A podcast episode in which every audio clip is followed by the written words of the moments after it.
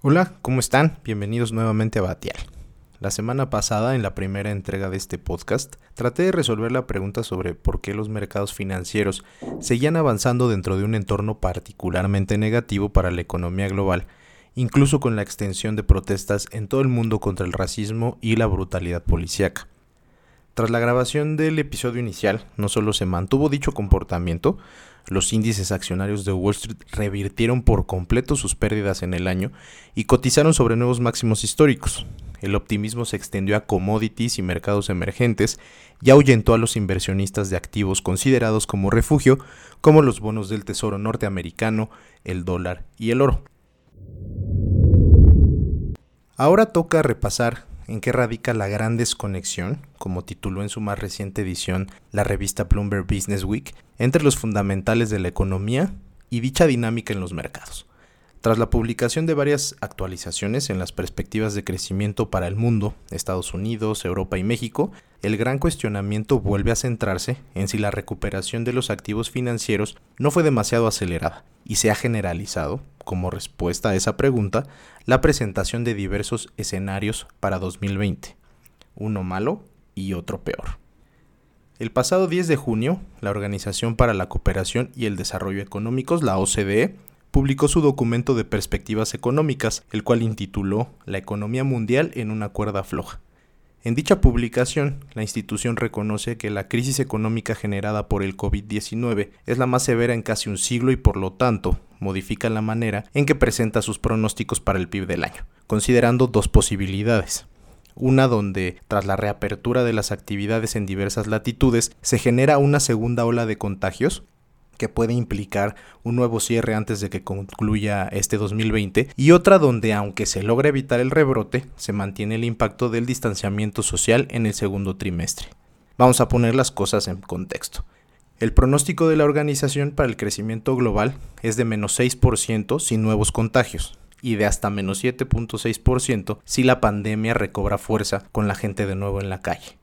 Para Estados Unidos es de menos 7.3 y menos 8.5%. Para el Reino Unido de menos 11.5 y menos 14%. Para Italia de menos 11.3 y menos 14%. Y, y finalmente para México de menos 7.5 y menos 8.6%. Claramente uno es muy malo, pero el otro no deja de ser una recesión profunda de igual manera.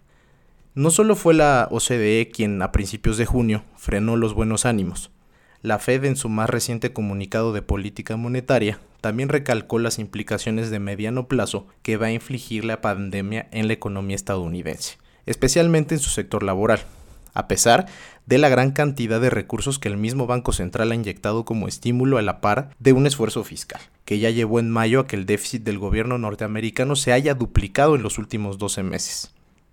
El organismo, encabezado por Jerome Powell, revisó su estimado de crecimiento para el año a menos 6.5%, casi el mismo día en que se publicaron datos negativos sobre máximos diarios de contagios en varios estados, como Florida, Texas y California lo que generó la más reciente corrección en los mercados apenas el jueves 11 de junio, donde los índices accionarios tuvieron su peor día desde marzo después de muchas sesiones en verde. También en nuestro país, Mientras instituciones bancarias, casas de bolsa y analistas recortan casi semanalmente sus pronósticos para el PIB al cierre del año, destacó la revisión que hizo Banco de México en su reporte trimestral de inflación a finales de mayo. Naturalmente, lo primero que hizo el Instituto Central fue reconocer una crisis económica global sin precedentes, con repercusiones significativas en los mercados financieros, actividad productiva y proceso inflacionario en el país en sus previsiones para la actividad económica, también decidieron publicar tres posibles escenarios, las ahora tan afamadas recuperaciones con nombre de letra del abecedario. La primera, una recuperación tipo V, la más optimista y menos alcanzable. Implicaría, según el organismo encabezado por Alejandro Díaz de León, una contracción de menos 4.6% en 2020. La segunda, una V más profunda, es decir, un deterioro más violento de la actividad seguido por una recuperación acelerada que llevaría a la economía mexicana de crecer menos 8.8% este año, pero crecer 4.1% en 2021. Y finalmente, una U profunda, es decir, una recuperación mucho más lenta que en la forma V y la posibilidad más pesimista, con un descenso de la actividad de menos 8.3% en 2020, pero una contracción adicional de menos 0.5% el próximo año. Para finalizar, y como puede percibirse, no hay un escenario para el mundo o México que pueda ser satisfactorio tras la crisis pandémica que está generando el coronavirus. La profundidad de la misma y el tiempo en que la recuperación pueda darse depende en cada país, en primer lugar, de la contención del virus mismo. Si como anticipa la OCDE hay un rebrote que implique un nuevo cierre de muchas economías, no habrá mucho que hacer.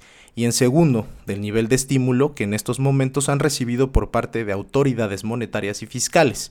Aunque esto está por verse si es que la gran cantidad de liquidez inyectada logra trascender de los mercados financieros, donde como se comentó en el episodio anterior, parece estar generando burbujas y puede tener un impacto positivo en la economía real.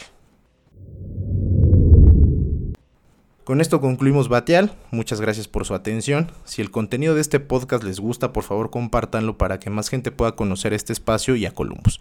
Les reitero mis mejores deseos para que ustedes y sus familias permanezcan con salud. Hasta luego.